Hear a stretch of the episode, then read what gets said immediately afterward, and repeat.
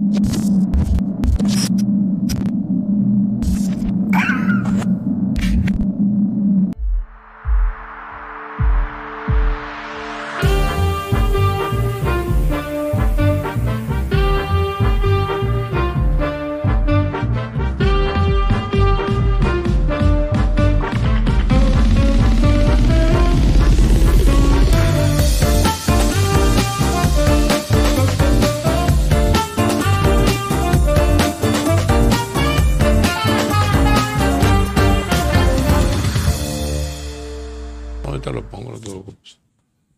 Buenas tardes, Nunca gracias por estar con nosotros en un episodio más de Regiópolis.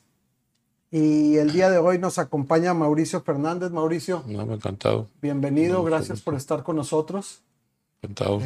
Obviamente no, no necesitamos mayor introducción contigo, una, una persona que, que ha hecho de todo. Eres, este, has sido servidor público, has sido- eres empresario, eres promotor del arte y, a- y ahora también eh, eh, eh, estás en redes sociales y, y tienes muchos seguidores. Entonces, has, has- has llevado una vida muy completa. Mauricio, pero, pero el día de hoy es- quisimos invitarte para que nos platiques de tu experiencia cerca de hacer ciudad, de lo que es ciudad. Tú has estado muy de cerca en todo este proceso, en San Pedro, en Monterrey, incluso en el estado. ¿Qué nos, ¿Por qué no empezamos eh, platicándonos tú un poco de, de la primera vez que fuiste alcalde de San Pedro, todo lo que implicó? Mira, el problema que tienes en una urbe de estas es que no hay mayor coordinación ni, ordenamiento intermunicipal. O sea, como que cada quien anda por su lado. E- es- eso te ha creado un problema y unas enormes diferencias. Eh, a mí me tocó, cuando entré por primera vez de alcalde, todas las gentes que estaban en los costados del río Santa Catarina, valía 25 dólares el metro cuadrado. Ahorita vale 400 dólares. Este, y conseguí que se acabaran las invasiones. Eh, le di escrituras a toda la gente. O sea, en San Pedro es el único municipio que está 100% escriturado. Eh, entramos a programas sociales muy fuertes de las tres administraciones de, erradicar la pobreza extrema. El INEGI ya me lo reconoció a nivel nacional, que fue el primer municipio en erradicarla. En el plan urbano, pues era dotarlo de áreas verdes. A mí me tocó con Jorge Treviño, que era el gobernador, lo de Chipinque. Luego, pues me tocó hacer el Parque Tamayo. Y de hecho, paré un proyecto, porque todo este proyecto que estás aquí, está aquí, era proyecto de nivel social del más bajo. Todas las construcciones, todo Valle Oriente. Y yo convencí a Jorge de que lo cambiáramos. E hice el primer condominio horizontal de México, que es Valle Oriente. Y entonces es un proyecto de primer nivel de arquitectura y urbanismo, en el cual si ves toda la infraestructura está subterránea. Pero lo que hicimos fue, me da mucha risa porque nadie le entendía. Y era como meter a todos en una licuadora. Entonces, precisamente donde está el parque ahorita Tamayo, pues había un dueño, ¿no? Entonces me decía, oye, ¿por qué quieres hacer parque mi terreno? Le dije, pero es que no es tu terreno. Eh, te voy a meter una licuadora. Y al final de cuentas se van a subastar todos los terrenos y tú eres parte del Valle Oriente, ¿no? Y tu terreno ya no existe. Batallaron mucho en entenderlo. Pero bueno, me lo aceptaron y, y les dije, no me lo van a creer, pero costaba como, como 20 dólares, algo así el metro cuadrado. Y le dije, va a a ser el terreno más caro de San Pedro, ¿no? Además, urbanamente, eso es lo que es hacer una ciudad. O sea, Valle Oriente es un proyecto urbanamente diseñado.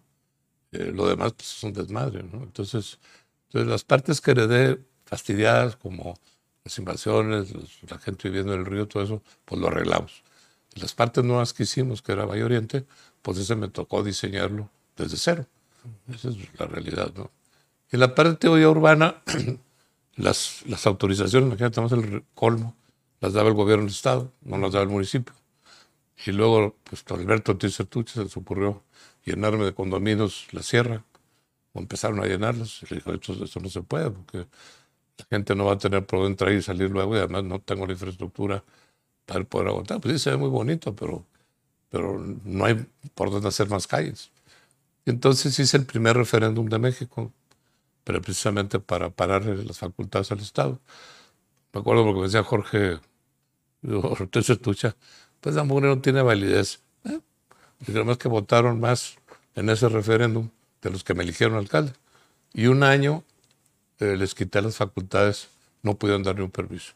Y ese año me permitió hacer el primer plan de desarrollo municipal de México a nivel nacional, San Pedro.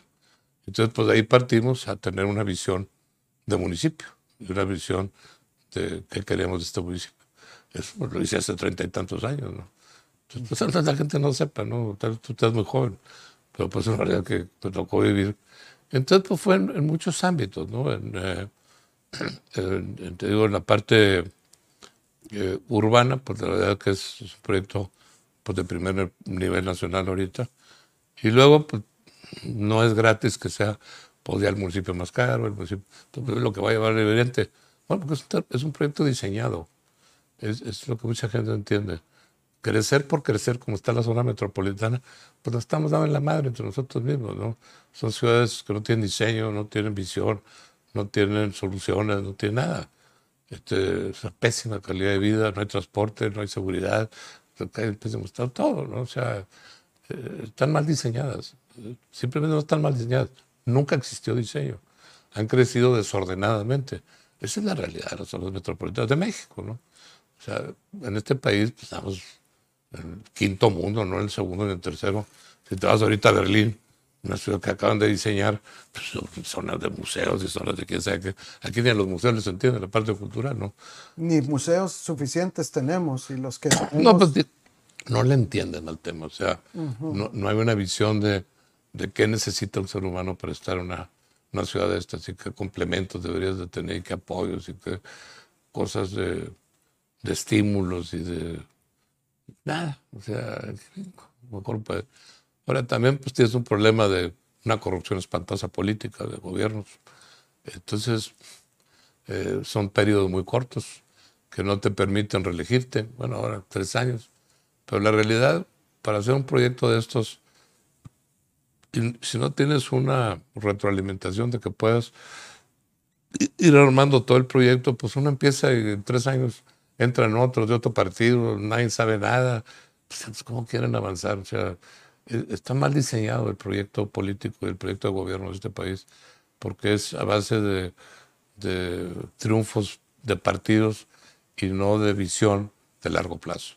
Entonces, mientras tengamos un proyecto de corto plazo, que es el proyecto de México, pues cada seis años un presidente nuevo, cada tres años un alcalde, un diputado, un senador, pues, estamos en la paleta.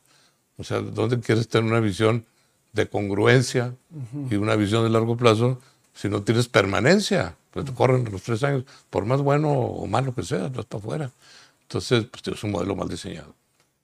Mauricio, el, platicábamos eh, en, ese mismo sentido, fuera de, eh, antes de que empezamos a grabar, acerca de la situación actual de la ciudad.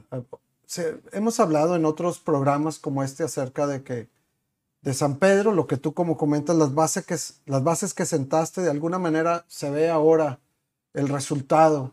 Y, qué bueno, ¿no? Que va prosperando. Sin embargo, vemos que no permea mucho de eso al resto de la ciudad. Pues vemos una ciudad, este, un Monterrey complicado, ya lo dijiste, caótico, complejo. ¿Qué, qué es lo que ves tú que necesitamos, aparte de, esa continuidad política? Que este, tú que has trabajado con, con urbanistas. es que necesitas estándares que si no estás interesado en cumplirlos, pues no estás dando satisfactores sociales. Puedes decirte áreas verdes. Monterrey no tiene. Guadalupe, o sea, si tú agarras municipios metropolitanos, nadie se ha preocupado por áreas verdes. Pues es una falta, es lo que estoy diciendo. Y la gente necesita áreas de esparcimiento. Necesitas áreas verdes, necesitas, bueno, necesitas el parque fundidora, ¿no? Eh, los proyectos metropolitanos. De esos debería haber cinco, eh, no uno. Para una ciudad de este tamaño debes de tener unos cinco fundidores, más o menos tres, cuatro, cinco, pero no menos de eso. Entonces, yo digo que no. De, ¿Quién ha planeado hacer otro fundidor en el norte, o en Escobedo, Apodaca, o en Guadalupe, o en Monterrey? O nadie. Por eso digo que cada municipio, como anda acá loco con su tema, pues, y tres años, andan viendo ahí que agarran y que pepenan y cómo les va mejor y les vale madre todo. O sea, además, no tienes capacidad en tres años de poder hacer una respuesta planeada, ordenada. Pues, no les dan continuidad. Ahora, Mauricio, pocas veces tenemos este, la oportunidad de platicar con, con alguien como tú que sí tenga este, esa, e, e, e, esa visión de lo que está sucediendo global. Y entiendo esta, esta, este concepto que dices tú de la falta de continuidad política. Pero, pero si seguimos con esto, pues vamos, vamos a, un barranco como ciudad, ¿no? sin duda, y para allá vamos, si no hay alternativa. No, si no crees que no, vamos para allá. No, no es opción, es dato de que lo que estamos haciendo. Ve la Ciudad de México. Pues, si te hace malo el ejemplo, pues es lo mismo. Yo tenemos cuatro y ves el relajo que han hecho allá pues es una, una locura la Ciudad de México. Pues, pues, para allá vamos. O, sea, o dime qué otra alternativa hay. Para irnos por un camino diferente no hay. Por eso te digo, pues autonomía y una falta de coordinación de proyectos metropolitanos, en transporte, en salud, en, recreación, en áreas verdes, en mil temas. O sea, si no tenemos una visión metropolitana, pues que cada loco paso santo, ¿no? Entonces, e, esa es la diferencia, por eso San Pedro está diferenciado, porque aquí sí le echamos ganas a ese tema, a esos temas. Allá no le han echado ganas. Cuando entré por primera de alcalde, andía vacas pastando en la plaza de San Pedro. No estaba ni una callecita que llegara a Morones Prieto, era de tierra. Eso era San Pedro. O sea, la gente no entiende que era un pueblucho. Lo que a mí me tocó heredar hace 33 años. Un pueblucho, pero afortunadamente tan incipiente, nos, nos tocó, nos permitió hacer pues una visión de movilidad, de vialidad, de muchas cosas que, que se pudieron planear. Después digo que yo creo que sí nos falta una barbaridad de una coordinación metropolitana y luego pues con cosas que sean obligatorias, ¿no? Porque, eh, por decirte, yo tenía, llegué a tener seis policías por cada mil habitantes. La zona metropolitana tiene uno. Pues digo, si, si, no tienes lana o no le quieres meter a seguridad, pues todo te repelando. Pues yo tenía seis veces más. Hice San Pedro la ciudad más segura de México, conocida nacionalmente. Y cuando yo entré, hace 15 años, pero en mi segunda alcaldía, pues las ciudades más incendiadas de este país, había un secuestro a la semana. Desde que yo fui alcalde nunca volví a ver uno. Entonces te digo, pues son muchos temas que no son gratis. Ahora, obviamente, pues, subí una barbaridad de impuestos, hice adecuaciones de los prediales y la gente los paga. Es otro de los problemas. Es, es de los municipios, es de los países que menos cobra lo que le corresponde a los ayuntamientos a nivel mundial. Además, por cierto, tenemos nosotros en prediales dos al millar. En Estados Unidos el 6%, en Boston, por decirte, o 2% en promedio en Estados Unidos. Es 10 veces más. incluye escuelas, pero bueno este, es 10 veces más. Y luego aquí por sí te tienen una tarifa, es la más baja del mundo, ¿eh? dos al millar, para que sepas, la más baja del mundo. Y luego, pues San Pedro es el más eficiente para cobrarlos. Creo que nosotros estamos en los 90, el que sigue es 50. Si no es 40, 30, hasta nada. estamos muy lejos. ¿Cómo quieres si no tienes coordinación metropolitana, no tienes lana, te vas en tres años. ¿De qué estás hablando? O sea, ¿cómo quieres cambiar las cosas? Está mal todo. Y luego los alcaldes dicen, no, pues es, ¿cómo voy a subir los, los prediales? La gente me cuelga. Ellos están pensando que van a ser gobernadores y presidentes y interplanetarios y lo que tú quieras. No hay de un lado, pero no quieren asumir sus responsabilidades. Ese es el problema de la función pública de este país. Los deberían de colgar por irresponsables los alcaldes. Deberían de estar todos los prediales a valor de mercado, que es lo que deberían de estar, y que los municipios los cobraran. Estás hablando de una evasión de, te puedo decir ahorita fácilmente unos 300 mil millones, lo que no están cobrando los municipios. Entonces, como te digo, con el tema de San Pedro se cobre, pero digo, San Pedro tiene el mismo presupuesto que Monterrey, mm. este, o 10 veces más que Santa Catarina. Esas cosas no son gratis. Yo subí los prediales. Y me decían, ¿te van a colgar? Pues nunca me colgaron. Al contrario, yo creo que la gente, cuando no te robas el dinero y lo dedicas a programas para mejorar la infraestructura y todo lo que tenemos, pues la gente lo agradece. Pero es responsable. es lo que no tenemos. No hay visión de responsabilidad. Entonces, pues, todo, todo lo que me estás preguntando, pues tienes que partir otra vez de replantearte cómo se gobierna este país, la responsabilidad de que no cobran impuestos, los, la prioridad de los temas. Pues decir, bueno, ¿cómo quieres hablar la bronca de seguridad si no estás dispuesto a meterle al tema de seguridad? Este, los estándares mundiales son tres policías por cada mil habitantes. Yo tenía el doble. En la zona metropolitana es una tercera parte de los estándares mundiales. Pues estamos bien fregados. Y este, sí, digo, esto que estás comentando es, es, es terrible y nos deja así con un pensamiento ominoso ¿no? acerca de hacia dónde vamos, pero del, del lado del ciudadano, Mauricio, ¿qué nos corresponde? Porque, porque también hay una zona de confort, ¿no? De decir, pues estoy en una ciudad que está mejor que otras, pero nos falta exigir, nos falta este, exigir a la autoridad local, federal. Este, dices tú que, que si subes los impuestos y la gente ve los resultados, no hay problema. Pero a mí lo que pasó en San Pedro, ¿no? el que lo subí fui yo. Uh -huh. Sin embargo, en, en, en, Monterrey vemos un Monterrey muy, eh, muy entafilado, ¿no? Están todos. No nomás Monterrey, Guadalupe, Apodaca, Escobedo, Santa Catarina. Mira, no está Ludem. Uh -huh. Muy bien. Eh, ven los prediales de, del lado de San Pedro y cuánto cuesta un metro cuadrado del lado de Santa Catarina. Sí, se ve. Es una abismal la diferencia. Total. Y yo hablé con el alcalde, decía, oye, pues, pues súbele. No, yo no puedo porque me cuelgan. Digo, pues a 10 metros vale 10 veces más. Pues, tú no cobras porque no quieres, ¿verdad? No porque no se pudieron. Ya. Y luego la parte ciudadana, como te digo, mi experiencia personal es que si trabajas con, alineado con las prioridades de la gente y, y, y tienes los recursos para hacerlo, pues la gente te lo agradece y te lo, te lo reconoce. Eh, pero no son tan exigentes cuando, no, cuando tienes un aparato que no te puede dar respuesta. O sea, si no tienes dinero por cita para seguridad, pues ¿qué reclamas al alcalde? Si no tiene un peso para poner un policía, ¿qué le reclamas? Si no tienes, ¿qué proyecto va a ser? Bueno, don Alfonso, ¿no? Que hizo la macroplaza, uh -huh. proyecto extraordinario, uh -huh. o vaya, el Parque Fundidor Operativo. Son, son gente muy sobresaliente y muy eh, escasos que hayan tenido esa visión y esa capacidad. Bueno, en mi dimensión, lo que dice por San Pedro, no todas las áreas verdes y demás. Pero ¿quién está haciendo eso? O sea, ¿o quién está preocupado por esos temas? Nadie. Entonces, pues necesitas más Don Alfonso, necesitas más este, Jorge Estreviños, este, que hicieron vaya, fundidor de alguna forma. O sea, necesitas otra visión de gobierno que tratándose de nuestro Estado, pues, ¿en dónde está, no? ¿Dónde está ese liderazgo y dónde está ese empuje? Bueno, pero digo que es, es un tema que está enredado. Y para el enredado, pues, sin duda necesitas un gran liderazgo. Tiene que ser pues, de alguien que te ayude a armarlo, no nada más a nivel municipal, sino a nivel estatal. Este, y eso es lo que no tenemos, o sea, o no hemos tenido, ¿no? Tenemos una un enorme desgobierno.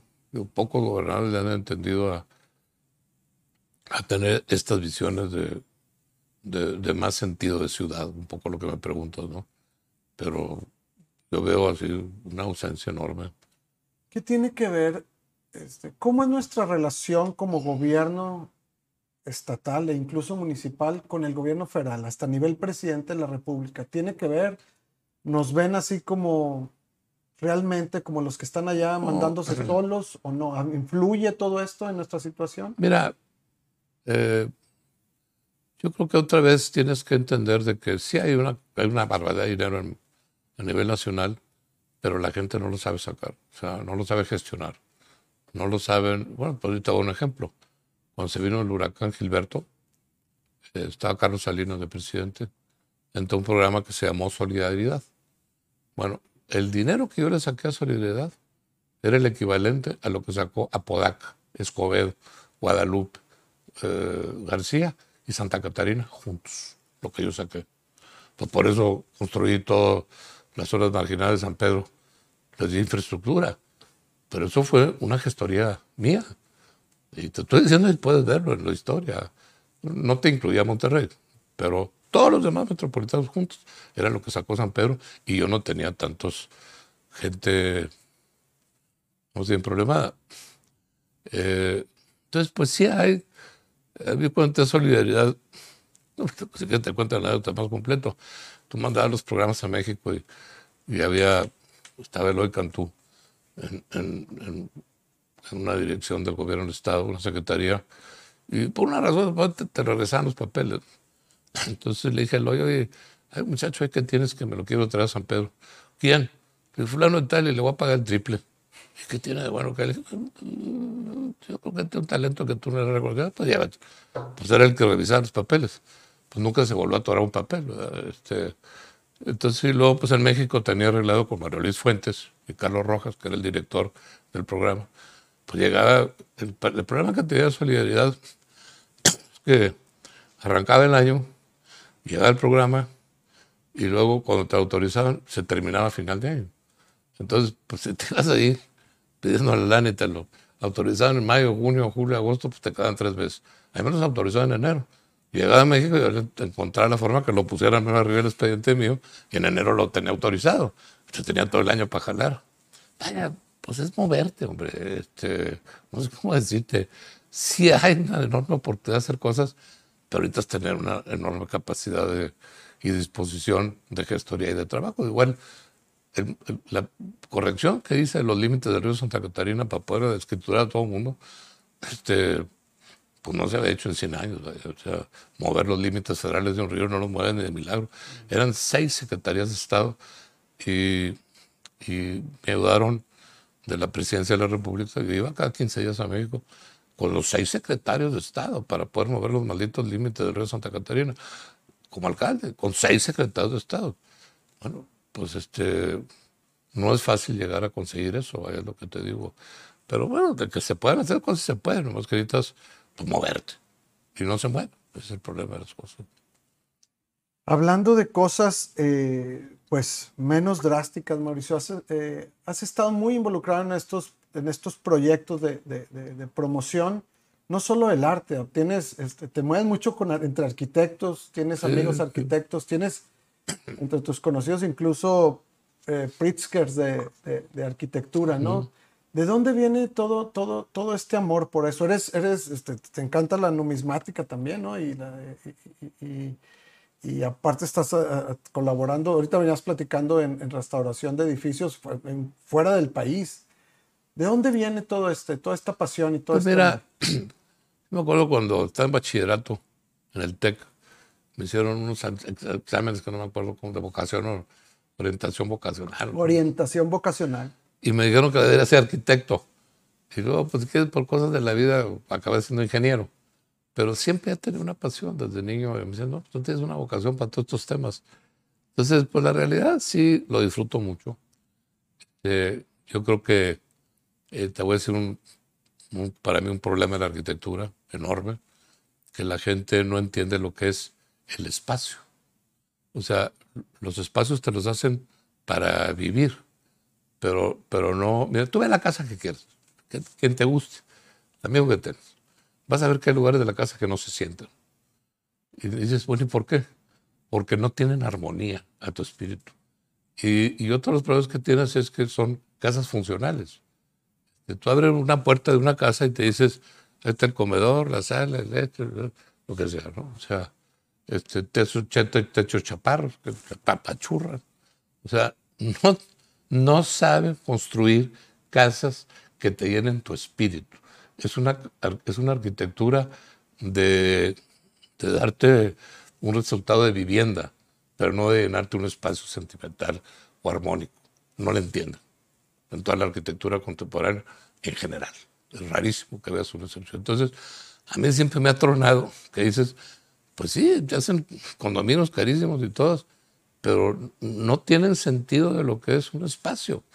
Eh, bueno, siempre me he peleado con esos temas, ¿no? Entonces, digo que como tengo líos con esas cosas desde hace un buen rato y he discutido con mucha gente, eh, por ahorita la, la Milar, que es un proyecto armónico, está estudiado, que tengo techos de 17 metros de alto, decías, pues no, no vas a poder vivir ahí abajo. No, pues sí. O sea, ¿Cómo haces un espacio de ese tamaño que lo hagas habitable. Es, es un reto, ¿no? Sin duda arquitectónico. ¿Qué tan cierto es que, que Tadao Ando este, dijo que era la Milarca original, obviamente, la que Sí, tenías sí. acá arriba, que era el, el- el- el- el mejor proyecto privado de colección de México, ¿no? Del mundo, Del mundo. no en México. Le escribió una carta, está publicada. En el libro de la Milarca está publicada la carta de Tadao, que dice que es el, el mejor espacio que ha conocido en su vida. Y luego, de hecho, estaba haciendo una casa para los príncipes. Me ha tocado ya contar varias cosas muy chistosas, porque lo han tratado de contratar para algunos proyectos de casas. Y les ha pedido que venga a ver la Milarca. Dijo, "Eh, ven a la Milarca. Y luego, luego platicamos. Este, como yo, para, para dimensionarte. Yo la realidad yo nunca pensé que él iba a entender porque pues es bastante minimalista y la Milarca pues está llena de cosas. Pero qué curioso porque me han tocado gentes muy raras, este, el, eh, los artistas, ahorita te digo con quién era, eh, este, el mismo Tadao, bueno, de hecho estaba haciendo un proyecto para los príncipes japoneses y lo paró. Cuando conoció a la Milarca dijo, voy a replantear todo el tema. O sea, definitivamente voy a replantear todo el tema. Y, y se va a ver algo de, de esa Milarca original en la, en la Milarca. Sí, ¿No se la claro, o sea, pues los espacios son los armónicos, que vas a ver que va a ser una locura. Entonces vas a, vas a sentir un espacio amable, un espacio convivible, un espacio disfrutable, un espacio que te va a llenar muchísimo estar ahí. Eso es lo que digo que eso es lo que no saben hacer, de Y- generar la arquitectura contemporánea. Sé que, sé que la, la, la Milarca, hablando específicamente, él tiene, tiene mucho de tu mano y tiene mucho de la Milarca original, pero han participado otros arquitectos, ¿no? En, su, en, su- en el concepto. ¿Te has, te has- te has apoyado con, con No. locales? No, todo esto. No, Lo que pasa es que es un proyecto de colecciones. Era, a mí me decía, ¿cómo se llama? Este, el, el artista que estuvo en el marco que montó una cosa japonesa, una estructura japonesa, ¿no se acuerdan? ¿Quién será? Hace poco, este, grandes artistas contemporáneos del mundo, ah, se me fue el nombre. Este Ai Weiwei. ya, Sí, sí. Fue, a- la Milarca y me dijo, a ver, Mauricio, explica porque no entiendo, ¿qué es lo que no entiendes? ¿Cómo, cómo se hizo esto? Y le dije, pero mira, todo el mundo empieza por el piso. Yo empecé por el techo y acabé en el piso. Yo estoy al revés volteado. O sea, el proyecto comenzó de arriba para abajo, no de abajo para arriba. Dijo, pues no hay ninguno en el mundo. Así no, le dije, pues no hay ninguno en el mundo más que la Milarca. Pues Dios, son cosas que a veces no piensas lo, lo que trasciende un proyecto de este tamaño. O sea, de que es un proyecto hecho de arriba para abajo. Y ahí, güey, güey, dijo, de veras que estoy sorprendidísimo. O sea, y me hizo darle como tres recorridos de la casa, chica, este, eh, gozando precisamente. Es, es que estás cambiando todas las reglas. Bueno, lo que pasa es que todo el mundo quiere poner un techo a 240, o lo que sea. No, pues yo no, vaya. O sea, yo empecé buscando una maravilla de techo que, que además, eh, pues mucha gente eh, te pone colores más oscuros abajo que arriba. Entonces, pues la vista te jala al piso, este gris contra el blanco, ¿no? Entonces, pues, digo, hay, hay- para mí es una pasión, ¿no? entender espacios y entender ambientes, y entender que te digo que tristemente para mí se han perdido la arquitectura, pero completamente. Que esa, que esa era otra, otra pregunta que quería hacerte. Eh, digo, tú has participado más allá de la Milarca, estuviste directamente involucrado en el proyecto del Centro Roberto Garzazada, con Tadao Ando y demás. ¿Qué piensas de la arquitectura de Monterrey actual? ¿O de hacia dónde vamos también? pues para ningún lado. Yo te digo, mientras estés en una arquitectura funcional, Ujú. te necesitas espacio para dormir, para ir al baño y para comer. Y si esa es tu visión de lo que requiere de arquitectura, pues estamos fregados. O sea, cuando te vayas a lo espiritual, no es un problema de tamaños. Mira, yo fui muy amigo de Luis Barragán, muy amigo de Luis. Digo, lo acompañaste en sus últimos días de vida con su Parkinson en su cama. Pero yo a Luis lo conviví una barbaridad. Y, y hay casas, este, una casa que hizo, hizo un arquitecto, no sé me acuerdo, es una pulga de, además es muy grande este espacio, ¿no? Y la verdad la casa era, era la, ¿cómo se? Mm, se me fue, pero Gilardi, creo que la casa Gilardi. Mm.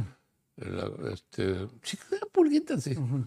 una escalerota y luego te das un albergue y todo eso, pero es una pulga, pero un espacio verdaderamente impresionante, cómo lo resolvió Luis.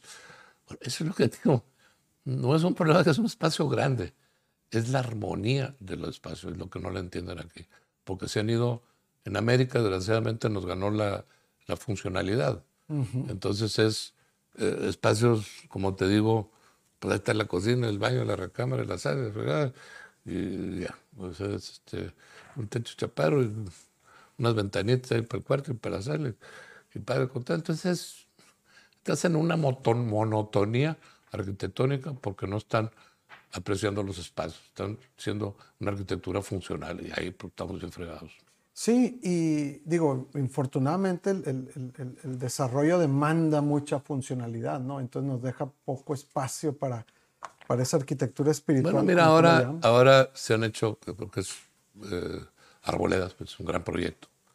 Bueno, pero tal también premios Pritzker que están uh ahí. Entonces, si ves el espacio de Arboledas, pues nada más échate una vuelta y dices, ah, qué maravilla. O sea, ese es el tema. O sea, cuando hay gente que sí le entiende al tema, pues este, Peli no sé quién está metido, hay varios, ¿no? Está metido en arboledas, no me acuerdo ni qué pero en fin, los que sean. Pero es un espacio urbano del primer mundo, ¿no? Pero eso es, eso es lo que nos falta. No, no, es, no es costo. Eh, te cuesta igual hacer esa cosa que hacer lo horrible y un espacio mal hecho. Eso es un poco mi tema, ¿no? O sea, no te cuesta más hacer un espacio bien hecho. Lo que pasa es que no saben hacer los arquitectos de contemporáneos, eso es un poco mi tema, ¿no? O sea, inmersa en América. En América estamos, hicimos, como te digo, para mí una arquitectura devastadoramente funcional. Entonces, pues, perdiste la esencia para mí de lo que debería tener mucho de la arquitectura. La función sobre la forma, ¿no? Pues sí, el espacio. Sí, eh, Mauricio, se nos acaba el tiempo, pero no quisiera dejar de, de, pedirte que reflexionar un poquito sobre eh, esta crítica a la ciudad, que todos de alguna manera sentimos que sí, que, hemos perdido el rumbo, que tenemos problemas y demás. Sin embargo, algo que nos une mucho a los invitados aquí, a mí mismo, es que seguimos en esta, en esta ciudad, aquí vivimos, aquí, aquí este, esta relación de amor-odio que, tenemos con ella. Pues sí, tenemos que ser más exigentes como es como ciudadanos. Este, están empezando a hacer líneas del metro ahorita, deberían estar diseñadas hace 30 años, 50 años, ¿no? Y luego para acá las compran camiones que no caben en las vías. Este, los trenes que compró Jaime. Pues digo, es, es una vergüenza. O sea, ¿qué quieres que te diga? Y tienen tres tipos de, de ¿cómo se llaman? Vagones diferentes, este, con especificaciones diferentes, reconstruidos que no quedaron. Digo, es, es algo verdaderamente, a veces me hace patético. O sea, ¿cómo estás hablando ahorita de poner línea del metro este, cuando la ciudad tiene cuatro millones, por Dios. Se lo planeado hace una visión de lo que digo, es lo que nos da esa visión de largo plazo. Pero bueno, aquí estamos. Aquí nos tocó. Pues Mauricio, muchísimas gracias por haber estado con nosotros En, esta, tarde. Y gracias a la audiencia por acompañarnos en un programa más de Regiópolis. Y nos vemos el próximo jueves. Hasta luego, Mauricio. Muchas gracias. Un abrazo, mucho gusto.